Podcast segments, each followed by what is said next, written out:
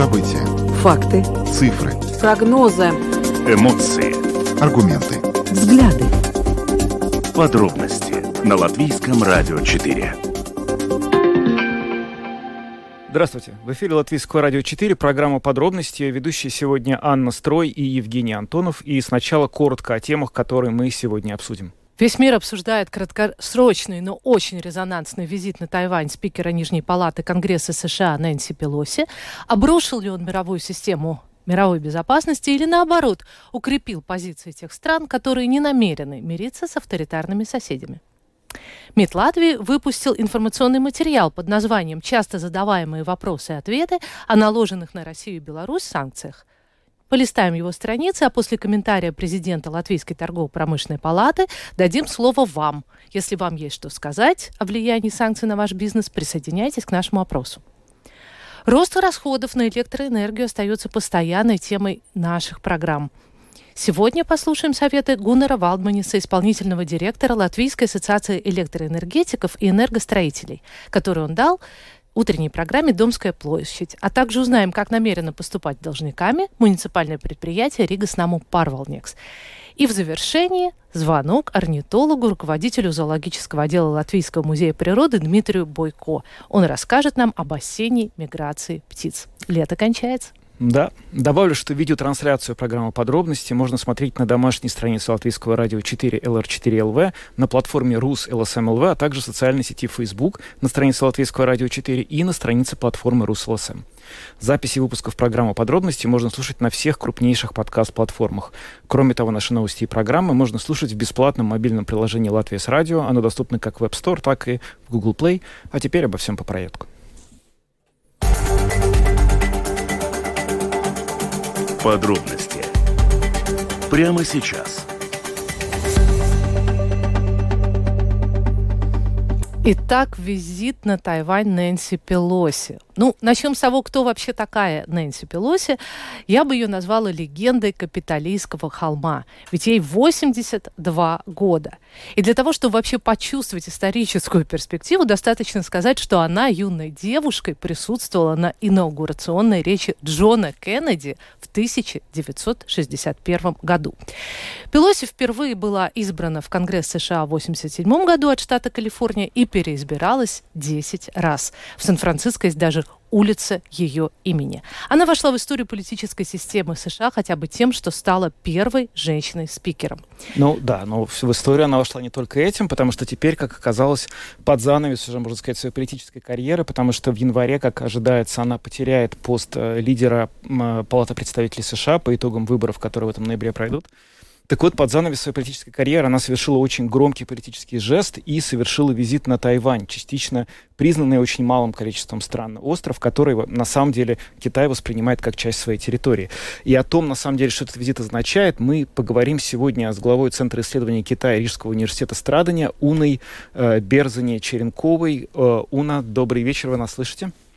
Здравствуйте, слышу вас отлично.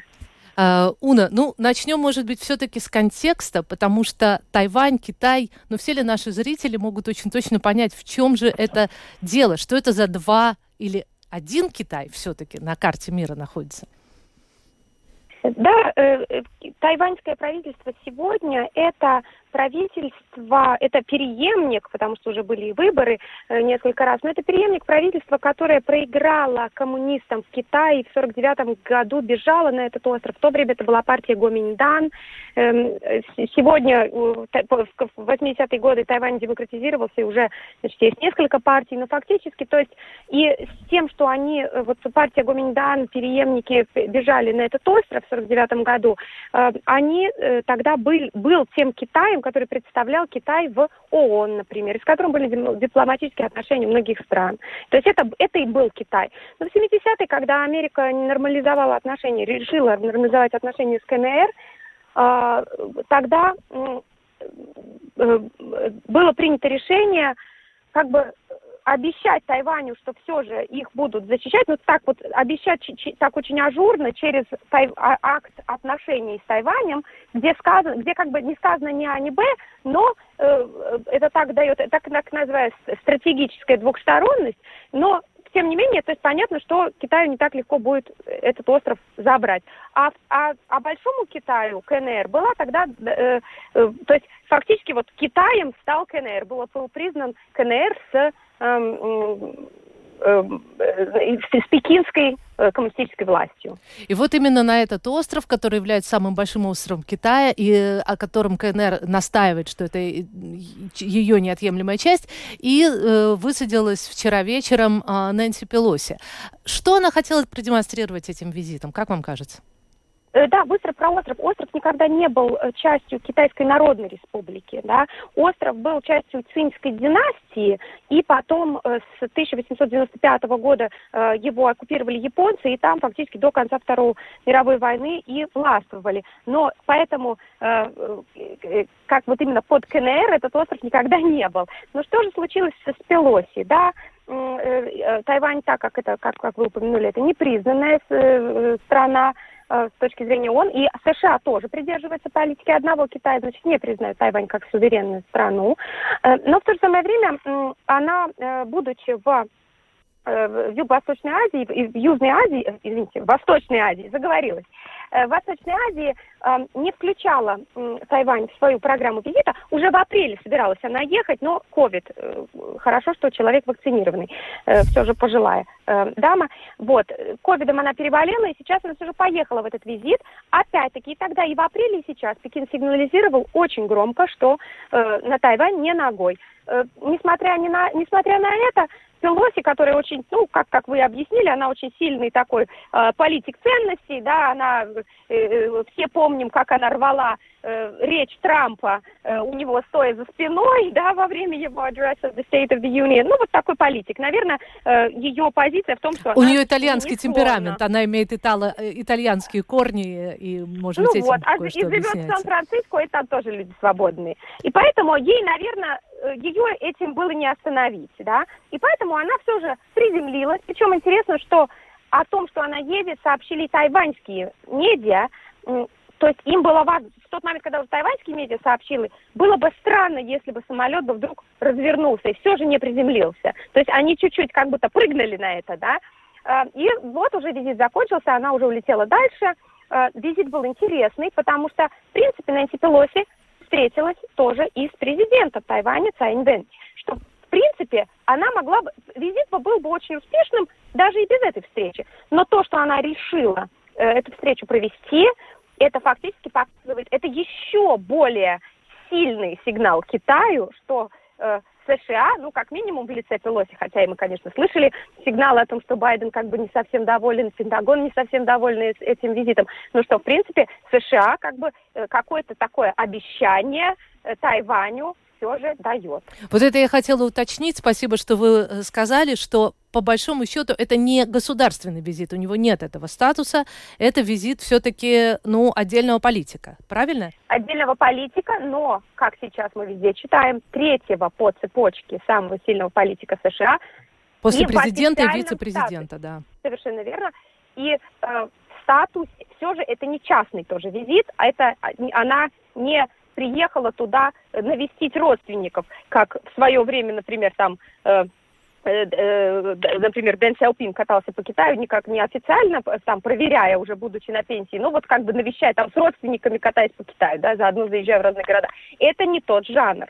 Поэтому, да, это не является официальным визитом США, но, тем не менее, ну, э, у него очень высокая дипломатический, у него очень высокий дипломатический вес. Этого да, вы знаете, он, здесь вот интересно вот что, ведь перед тем, как этот визит, собственно, состоялся, было очень много прогнозов на тему того, что Китай, в общем, не готов это терпеть, потому что э, год, на самом деле, довольно тяжелый для Китая тоже, там есть э, серьезные проблемы у китайского руководства и на фоне пандемии, и из-за того, что в ноябре вот э, э, Си Цзиньпин, он должен пройти процедуру переназначения на новый срок, и ему не хочется сейчас выглядеть каким-то слабым лидером, да, и в этой связи, насколько, на ваш взгляд, вот та реакция, которую Китай продемонстрировал по итогам визита Пелоси, она соответствует тому, чего ждали? Это слабая реакция, сильная реакция? И будет ли какое-то продолжение, эскалация ситуации вокруг Тайваня в ближайшие месяцы из-за этого визита?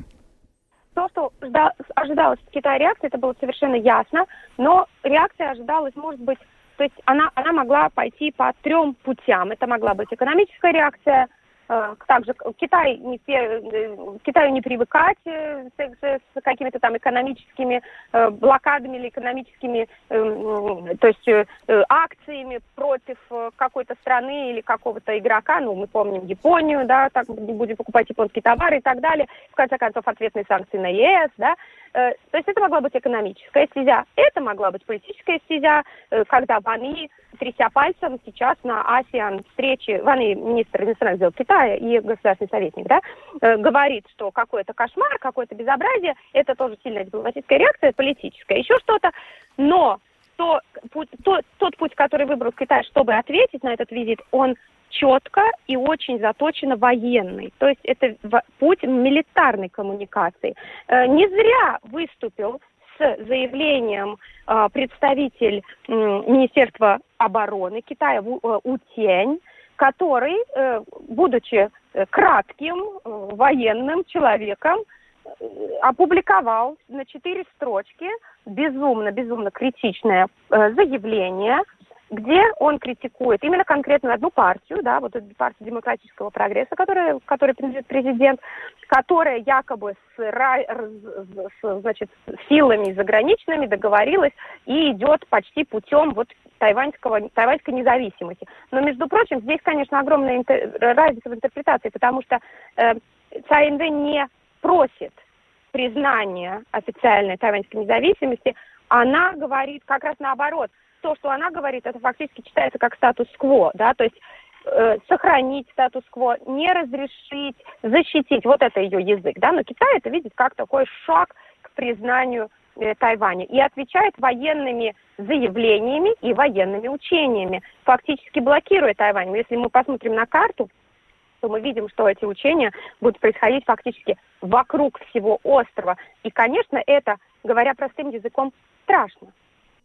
Э, Россия, МИД России э, очень резко отозвался о визите Пелоси, назвал это прямо оскорблением полутора миллиардному населению Китая.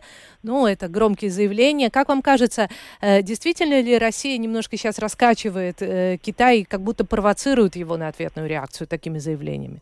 Лаврову только это и надо было, поэтому он разразился такими текстами. В конце концов, несмотря на то, что мы с вами читаем, что Китай якобы очень сильно поддерживает Россию с ее войной на Укра... в Украине, простите, эм, э, это не совсем, не до конца так. Э, россияне все же пишут о том, что Китай мог бы и побольше сделать, когда речь идет не только о риторических каких-то тирадах, а о реальной помощи и поддержке России. А мы знаем, что Китай не идет полностью в, скажем так, в штаб и в, в, в, в компанию России, а все же пытается маневрировать. Хотя, конечно, тоже страшно критикуя НАТО и э, э, США.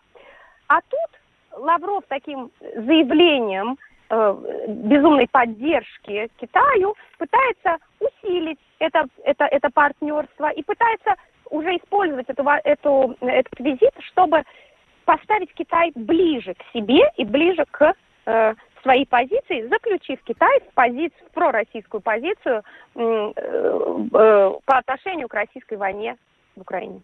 Ну и завершить этот разговор я хотела бы цитатой э, из латвийского фейсбука Алвиса Херманиса, кинорежиссера, э, театрального режиссера, который э, часто дает очень громкие политические заявления, э, который оценил визит Нэнси Пелоси так. Э, сегодня вечером, писал он вчера, произошла очень важная вещь. Э, после произошедшего полностью понятно, что США не сорвется в ситуации, если придет момент защищать балтийские страны. Многие думали, что визит э, государственного деятеля США в Тайвань спровоцирует Китай, мировую войну и чего только вообще не произойдет и как так вообще можно рисковать. Но старая добрая Америка доказала, что она твердый, так сказать, орешек.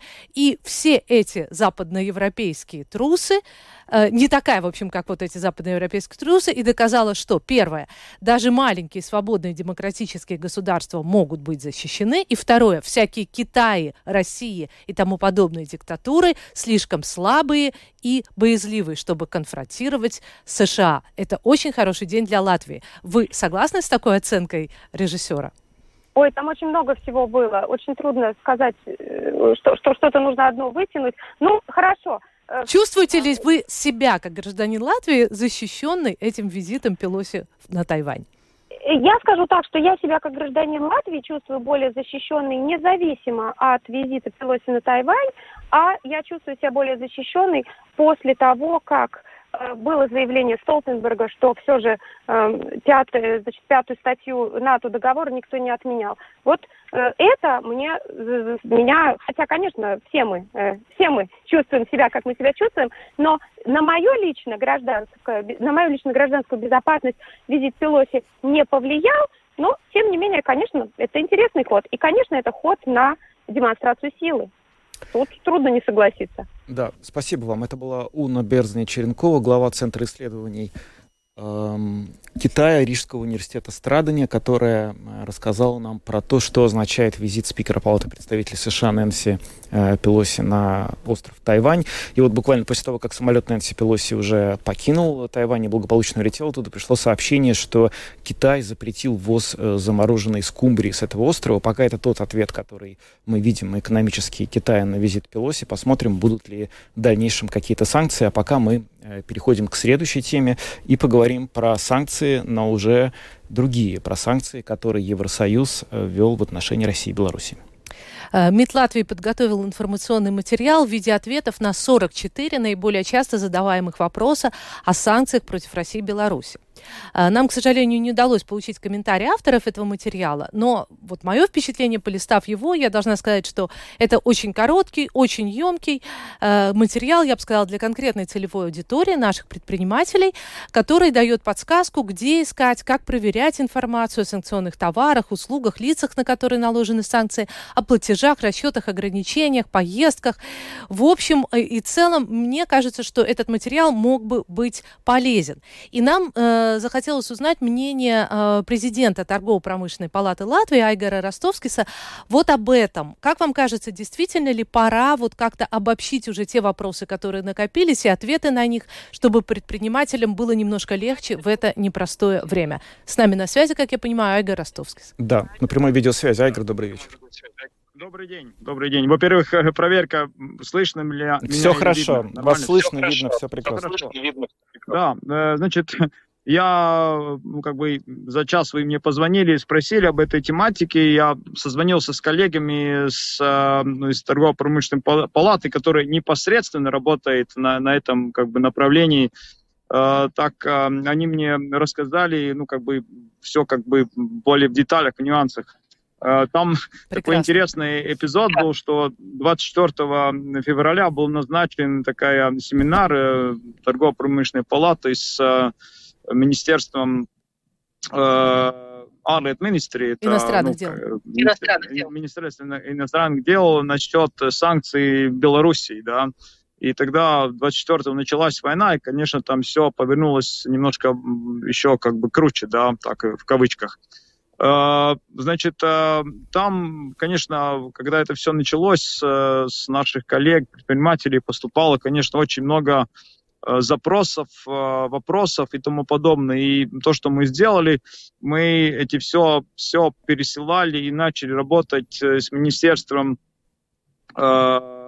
сказал на русский министерством иностранных дел, и, и как бы вот эти запросы давали.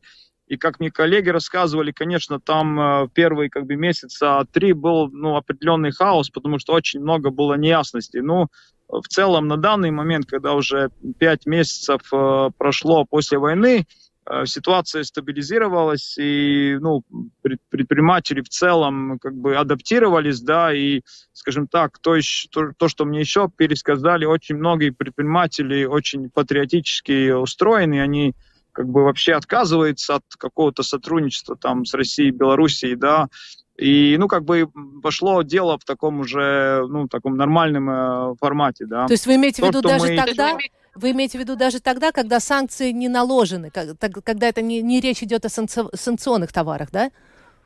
Ну, просто, знаете, как э, первые три месяца был такой хаос, и там много неясного. Сейчас как-то адаптации при, пришла, и ну, вопросы возникают на, на более, более реже. То, что мы еще делали, мы делали массу семинаров э, на, насчет этой тематики, и мы семинары проводили на английском языке, и там э, слушали нас и эстонцы, и литовцы, и мне сказали, что э, на, на семинарах участвовали, конечно, мы проводили в онлайн формате порядка 3000 просмотров, так что, ну, очень-очень большой объем. И да, еще кстати, мы тоже встречались, э, тут пару недель назад приезжал э, еврокомиссионар госпожа Магинес, и она тоже нам как бы поблагодарила в этой санкционной теме, потому что ну, мы, многие сейчас в Европе берут у нас э, ну, как бы опыт, потому что поскольку мы приграничная страна и с Россией, и с Белоруссией, то, конечно, мы можем дать много-много, и то они берут от нас, ну, много наших каких-то там, ну, э, нюансов, которые мы можем им приложить. Так что в целом ну, работа определенная сделана, и могу только сказать спасибо нашим э, предпринимателям, членам торгово-промышленной палаты и, конечно, Министерству э, иностранных дел. То, что мне еще сказали, сначала то, что было, ну, как бы неприятно для предпринимателей, когда мы эти запросы давали, министерство, ну, надо было очень долго ждать. Там немножко так с темпом было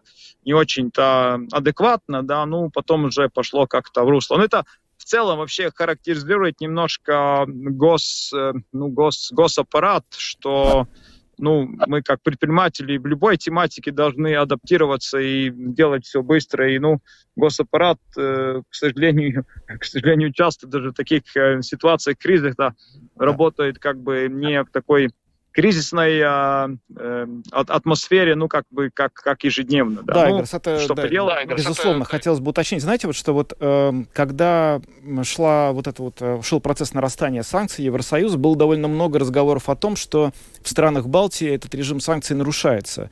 Э, международные агентства информационные, тут же Bloomberg, Рейтер писали про то, что, например, и в Эстонии, и в Латвии нарушаются санкции по поводу запрета на перевозку нефтепродуктов. Э, якобы э, нефть разбавляется до определенного определенного нового сорта, и потом под таким видом а, она продается, или грузы того же мазута через Эстонию, которые не должны были идти, идут. У меня к вам вопрос такой. Вот эти инциденты, которые происходили на территории Латвии с российской нефтью, например, да, они были связаны с тем, что бизнес латвийский еще не до конца понимал правила, как в эти санкции вписаться, или это была какая-то попытка намеренно нарушить режим санкций, и, собственно, сейчас уже с этим как-то проблема эта решена? Я думаю, там коктейль всего этого, да. Конечно, ну, ситуация очень сложная, и ну, между, среди предпринимателей есть разные люди, да, и надо понимать, что, конечно, есть э, ну, то, что мы видим и в Европе, и в Прибалтике, есть э, интересный, скажем так, российского бизнеса, и там как бы никто и не собирался что-то менять, да, так что это коктейль. Я думаю, кто-то кто-то намеренно продолжал работать с санкционными продуктами, кто-то там, может быть, как бы так э, не, см не смог адаптироваться, да, и так, там, скажем так, там рассказы ходят разные, я тоже там не могу на все эти вопросы ответить, но, кстати, что еще вспомнил, что мне коллеги сказали, что именно вот э, тематика портов и, и вот этого Э, ну, как бы транзита, там, там вот это еще остается такая территория, где очень много, много неясностей, да. Ну, я тоже стараюсь слушать э, ну, разных э, аналитиков э, мировой ситуации, там тоже с этим все не, не так-то не так-то просто. Ну, в любом случае мы как э, ну, торгово-промышленная палата, у нас месседж очень прямой, надо максимально отказываться от э, сотрудничества э, с Россией, с Белоруссией, пока они в таком виде, как они есть, э, агрессоры и тому подобное. Ну, надо понимать и ясно, что вот это, э, ну, как бы переход на, на другие рынки, на это все другое, это ну, просит определенное время и адаптация и тому подобное. Да. Там даже есть э, такая тематика, ну, это может быть так пошире говоря, что э, нам, нам заодно как бы э, надо делать так, чтобы Европа осталась конкурентоспособной, потому что если там будет упадок очень сильной экономики и тому подобное, что, то, то может быть запросы с общества, давайте лучше там с Россией договариваться. Да? Ну, об этом говорят вообще мировые аналитики, да, так что этот, этот весь, весь этот процесс надо делать очень по-умному, да. Ну так. Да, а, благодарим вас, да, господин благодарим. Ростовский. Это с нами был Айгор Ростовский, президент Латвийской торгово-промышленной палаты. И он рассказал нам про то, как латвийский бизнес работает в условиях санкций Евросоюза в отношении России и Беларуси. И нам очень интересно узнать ваше мнение. Да, сейчас мы будем проводить опросы. Мы хотели бы узнать ваше мнение. Как санкции против РФ и Беларуси повлияли на вашу работу или бизнес? Э, телефон прямого эфира 67227-440. Ждем ваших мнений. 67227-440. И э, мы просим высказываться по делу, а не давать политические оценки ситуации в Это мире. Вы все-таки не, не, не Нэнси Пелоси. Пока нет, пока нет. Э, я хочу отметить, что за нарушение санкций предусмотрена а, уголовная ответственность. Это тоже сказано в этом информационном материале. И даже указан а, пункт э, криминального закона. Это 84 статья. Так что надо иметь в виду, что соблюдение санкций обязанность каждого нас... гражданина, и обход их является уголовно наказуемым. У нас есть звонок. А, добрый вечер, говорите, пожалуйста. Алло, добрый день. Здравствуйте. Добрый день. Вот я гражданин России. Так. Инженер. Угу. И меня всегда возмущало то обстоятельство, что Россия разбазаривает свои, ну, национальные ресурсы. Ну, знаете, к, к теме санкций это не имеет, к сожалению, отношения. Спасибо за ваше мнение, но мы примем звонок по теме. Uh, у нас есть еще один звонок. Uh, слушаем вас. Добрый вечер. Добрый вечер. Здравствуйте. Вот смотрите, Венгрия тоже страна Евросоюза, но почему-то она заключила контракт на 10 лет, будет получать по 350 евро, если я не ошибаюсь, за тысячу кубометров.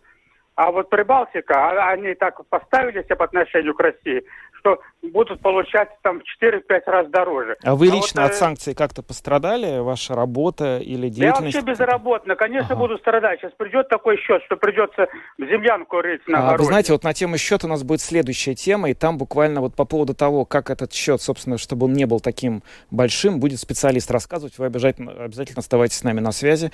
А, добрый вечер, вы в эфире. Добрый день.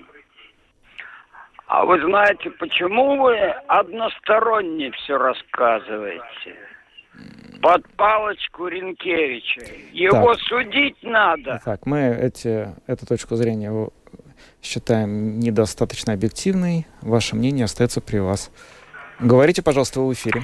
А, добрый вечер. Вот знаете, я уже не бизнесмен, но эти санкции тоже так затронули больно, и в таком, казалось бы, мелочном деле, вот даже нет хозяйственного мыла. Вот вы представьте, только какой-то там Palma Так вот это уровень того, что на весь бизнес это так влияет. У всех же какие-то связи, какие-то поставки. А мы вот просто несем просто бытовые неудобства. Я не понимаю, каким образом у вас нет мыла из-за того, что санкции введены Хозя... против России? Ну, российское хозяйственное а, мыло, российское... украинское хозяйственное мыло пропало. Мы же свое, наверное, не выпускает Латвия хозяйственное мыло. Может ну, быть кажется пустяк. Ну, мыло точно не ну, санкционный вот это... товар. Это скорее речь идет о том, когда э, из импортеры... России все санкционное, да. наверное. Нет, нет, нет, нет. России из России далеко не все санкционное. Это скорее идет речь о вот том, о чем говорил господин Ростовский, когда предприниматели да. сами из своей позиции прекращают это сотрудничество. Санкции ну, это регламентированный это список. Все, это да. все взаимосвязано. Э, предприниматели боятся как-то вообще это, как вот и те же наши порты, да, все как бы на крест закрылось. Все, спасибо. Так. Спасибо. Но ну, я думаю, что все-таки можно найти какое-то средство и стирать чем-то или мыть. У нас есть еще один звонок. Здравствуйте.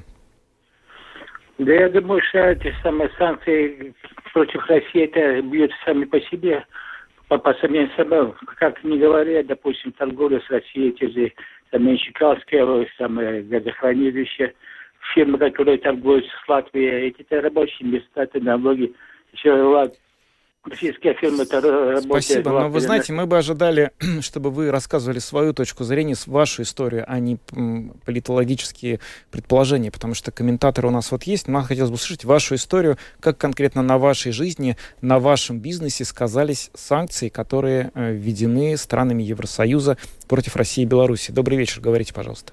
Э, добрый вечер.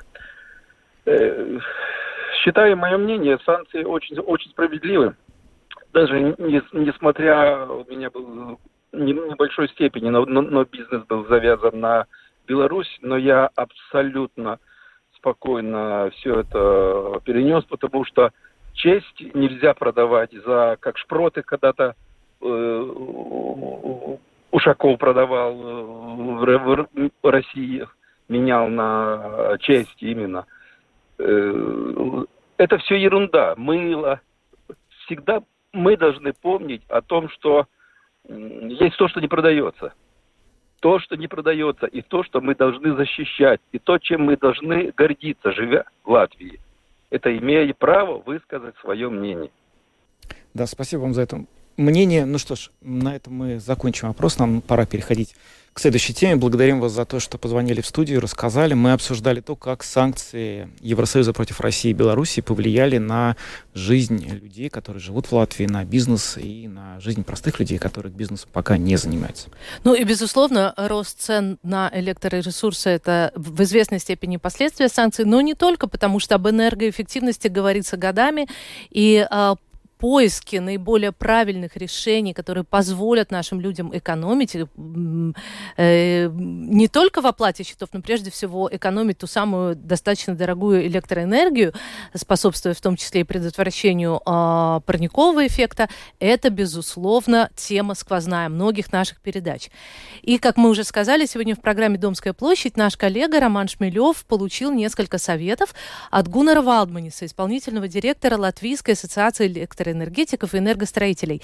Я очень надеюсь, что это будет полезно всем, в том числе и тем, кто довольны санкциями, недовольны санкциями. Это практическая информация, которая поможет вам сэкономить уже в ближайшие месяцы. Разговор был посвящен тарифам. Какой тариф выбрать? Биржевой, фиксированный или динамический? Давайте послушаем фрагмент этого интервью.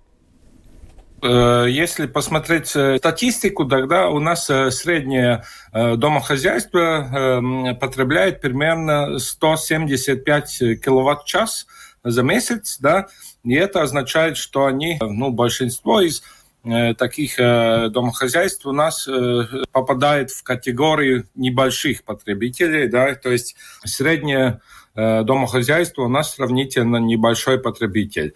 И тогда э, самый, самый главный вопрос э, о том, как выбрать, в принципе, состоит в том, какие приоритеты у данного домохозяйства в финансовом плане. То есть, выбирая тариф с зафиксированным да, предложением, что мы обычно получаем – то есть мы получаем цену, которая просчитана на дольший период, примерно два года или несколько месяцев или год. Это отличается от э, срока а, договора, да.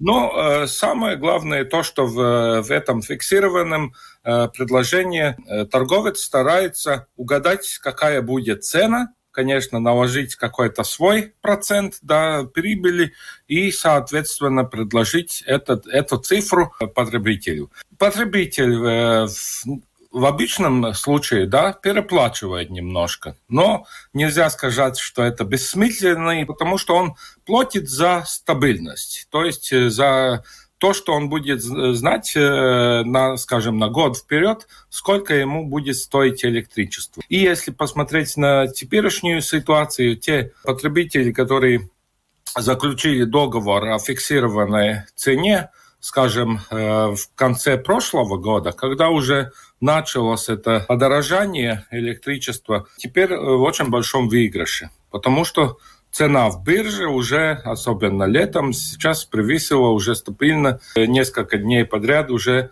40 э, э, или 50 центов за 1 киловатт-час, и это только оптовая цена. Так что если сейчас бы, несмотря на то, что я сам пользуюсь уже, уже несколько лет биржевым предложением, на этот момент, смотря на то, какие цены сейчас видны биржи, каких цен предлагают торговцы да, в фиксированных э, предложениях. Если бы я бы хотел э, переключать договор именно сейчас, я бы выбрал все-таки на один хоть год, да, все-таки фиксированная Фиксированный, цена. Да, и, и даже не только сейчас такая ситуация получилась, что это не только прогнозируемая стабильность, но это даже очень точный выигрыш, э, сравняя то, что происходит с биржей, в бирже. Потому что в бирже, если смотреть э, даже сегодня, вчера уже было примерно 50 несколько часов назад. Так, если сейчас посмотреть, тогда у нас 100, тоже 45 э, центов, да, но все-таки сейчас э, фиксированную цену предлагает на каких-то 30%, даже меньше, чем это. Я думаю, что всегда э, человек должен думать именно о своих приоритетах, э, то есть что важнее для его, этот выигрыш да, в долгом сроке или, скажем, стабильность в долгом сроке. Да? Потому что выбирая этот биржевый тариф, все-таки можно, конечно, э, уложиться под этим средним, э, под, под средней ценой э, оптового рынка.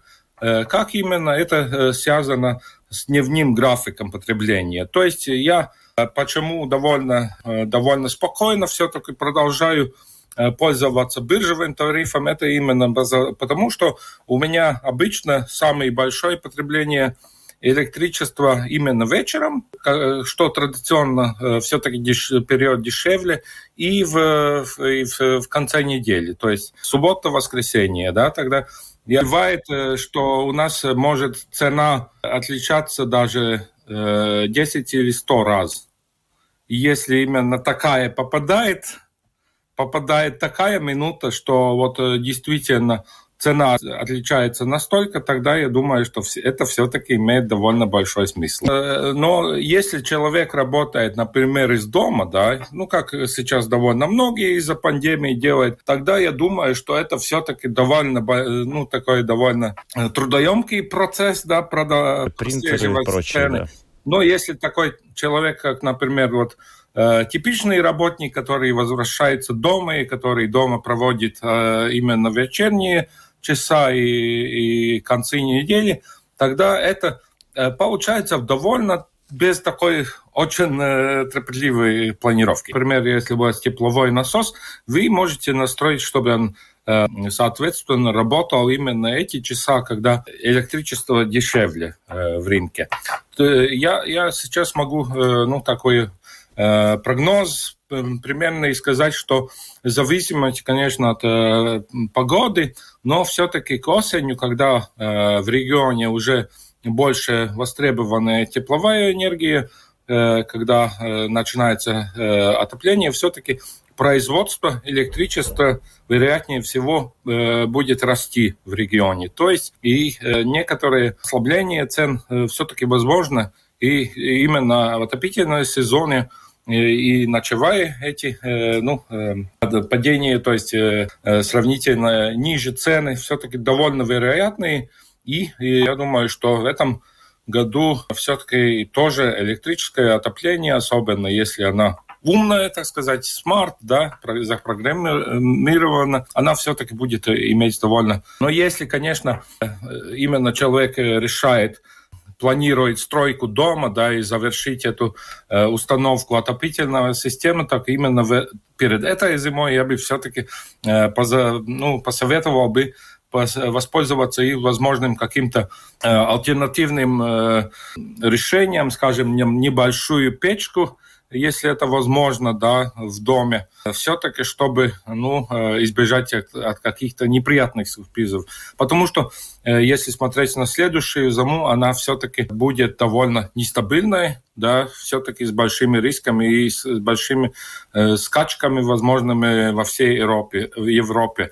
Это, конечно, будет э, во многом зависеть от того, какая у нас будет осень, то есть насколько дождливые во всей Европе, особенно в Скандинавии, насколько будет ветреной, да, но все-таки такой довольно ну, сильный риск имеется, и об этом э, уже э, предупреждает э, производители электроэнергии во всех странах Европы, особенно в Франции и э, в Германии, которые влияют, конечно, нас, на наш рынок тоже. Это был комментарий исполнительного директора Латвийской ассоциации электроэнергетиков и энергостроителей Гуннерса Велдманиса, который сегодня прозвучал впервые в эфире программы «Домская площадь» утром э, в эфире нашего коллеги Романа Шмелева. А сейчас с нами на прямой связи представитель предприятия Рига Снамус Парвалднекс Крист э, Лейшкалнс. Э, Крист, добрый вечер. Добрый вечер. Добрый вечер. Да. А, вопрос к вам такой. Сегодня прозвучала цифра, что долг клиентов вашей компании за тепловую энергию в прошлом отопительном сезоне достиг отметки 3,9 миллионов евро.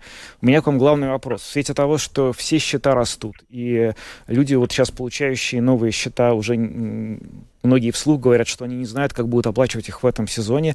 Ожидаете ли вы, что задолженность клиентов за отопление будет расти, и какой у вас план на этот случай?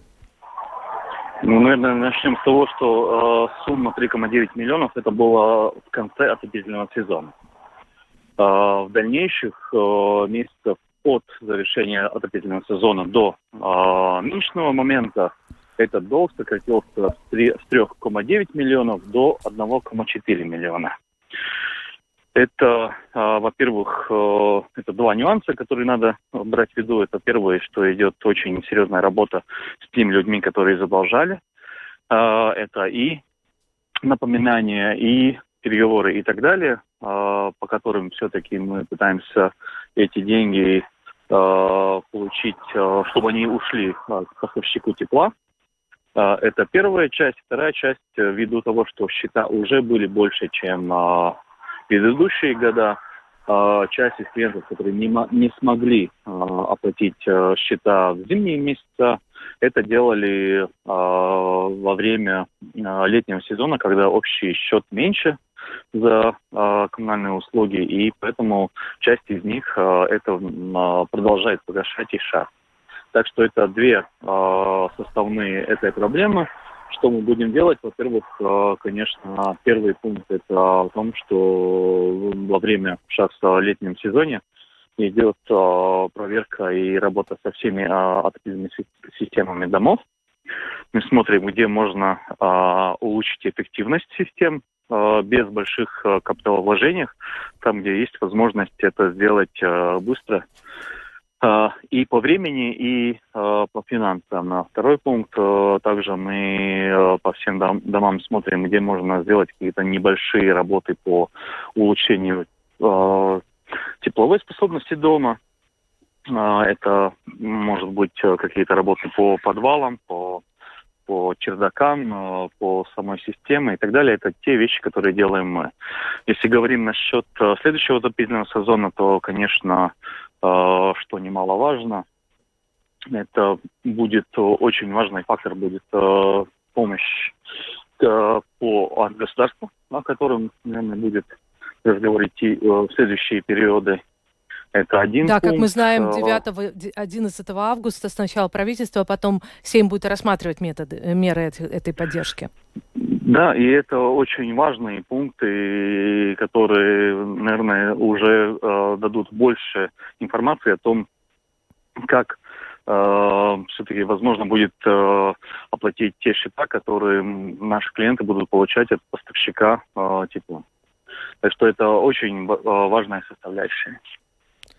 Ну что ж, то есть ну что ж, тогда мы, получается, надеемся на то, что та помощь, которую обещало правительство, и вот э, сегодня появились уже некоторые детали от Министерства экономики, э, каким образом это будет компенсировано. Окончательно эти цифры будут озвучены официально 9 августа и, видимо, утверждены Сеймом 11 августа, что это поможет пройти э, этот сезон без больших э, задолженностей за отопление.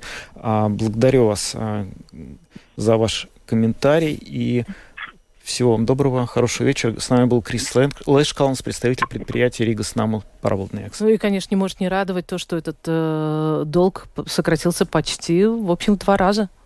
Да, это очень приятная новость. Ну, а зиму чувствуют не только энергетики, не только наши управляющие домами, но и птицы. Уже да. мы замечаем, что из-за холодного, достаточно холодного э, июля уже некоторые собираются в стаи, становятся то, что называется, на крыло и собираются покидать Латвию. Так ли это? Спросим у орнитолога, друга нашего радио Дмитрия Бойко. Здравствуйте. Дмитрий, добрый вечер. Добрый вечер. Э, что наблюдаете вы сейчас с птицами? Какие, какие породы уже собираются улетать и покидать нашу, нашу Латвию? Да, но порода неправильно, виды. Виды. Порода это Извините. домашние, домашние котики, наши собачки. Птицы это все-таки дикие виды. И надо сказать, что пока мы так не видим, но они уже улетают. Самый пик будет это конец сентября, октябрь, когда стаи журавлей, гусей, лебедей мы так визуально и увидим, и услышим. А сейчас это в основном маленькие птички, это различные камышевки, э, ласточки понемногу нас оставляют, скоро и стрижи улетят. Скворцы, по-моему, собираются уже.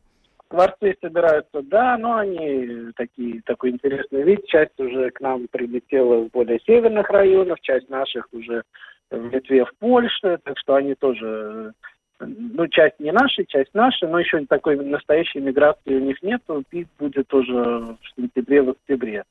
Соловьи, конечно же, улетают, так что ну, есть какие-то виды, которые уже собрались, уже улетели, уже где-то в Западной Европе, скажем. И первые, кто от нас улетают, в принципе, виды такие, которые зимуют далеко. Это Африка в основном, да. И поэтому там э, отлет связан с э, длиной дня. То есть неважно, здесь тепло или холодно, что еще много может насекомых, но уже все, день становится короче, это дает сигнал этим птицам для того, чтобы интенсивно кормиться и понемножку улетать. Ну, пройдет недельки две уже, и, в принципе, и аистов станет намного меньше. Вот, наверное, эту большую птицу все замечают, и поэтому уже будет видно, что аистов будет меньше, меньше и меньше, и сентябрю совсем практически все пропадут.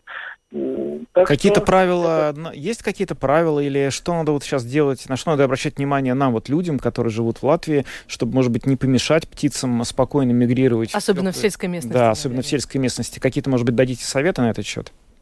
Ну, в принципе, я не знаю, видите птиц, не шумите, не устраивайте шумные дискотеки, посиделки и так далее. В принципе, отлет, он э, такой спокойный, да, и, в принципе, главное человеку ни во что не вмешиваться. Подкармливать никого не надо, э, так что я думаю, что этот отлет сам по себе произойдет, так что людям не надо волноваться, просто рано утром идти на природу, наблюдать и наслаждаться, пока еще эти птицы у нас, потому что кто первый улетает, тот позже всех прилетает. И прилетят они в апреле лишь обратно, или в мае, вот эти виды, которые сейчас пропадают. Ну, сегодня было сообщение, что нек- в некоторые устья некоторых латвийских рек допускают туристов, любителей наблюдать за птицами, именно потому что период гнездования окончен, как бы помешать уже нельзя. Где вообще сегодня мы можем следить за птицами? Куда вы на выходные посоветовали бы отправиться тем, кто хотел бы посмотреть на это чудесных созданий? Ну, в принципе, наверное, сейчас самая такая активная пора у водоемов. И, кстати, вот Даугав уже там, э, так сказать, спускают, если можно выразиться, да.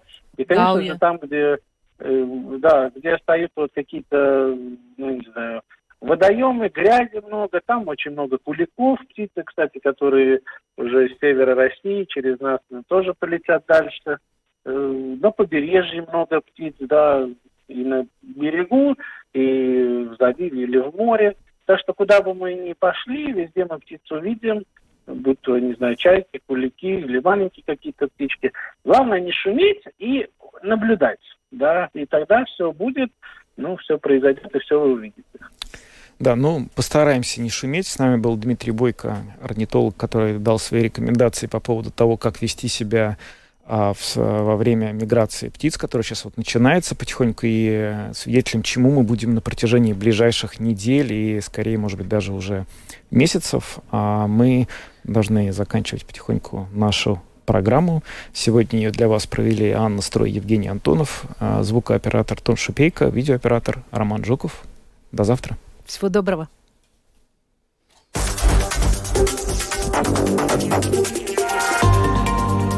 Латвийское радио 4.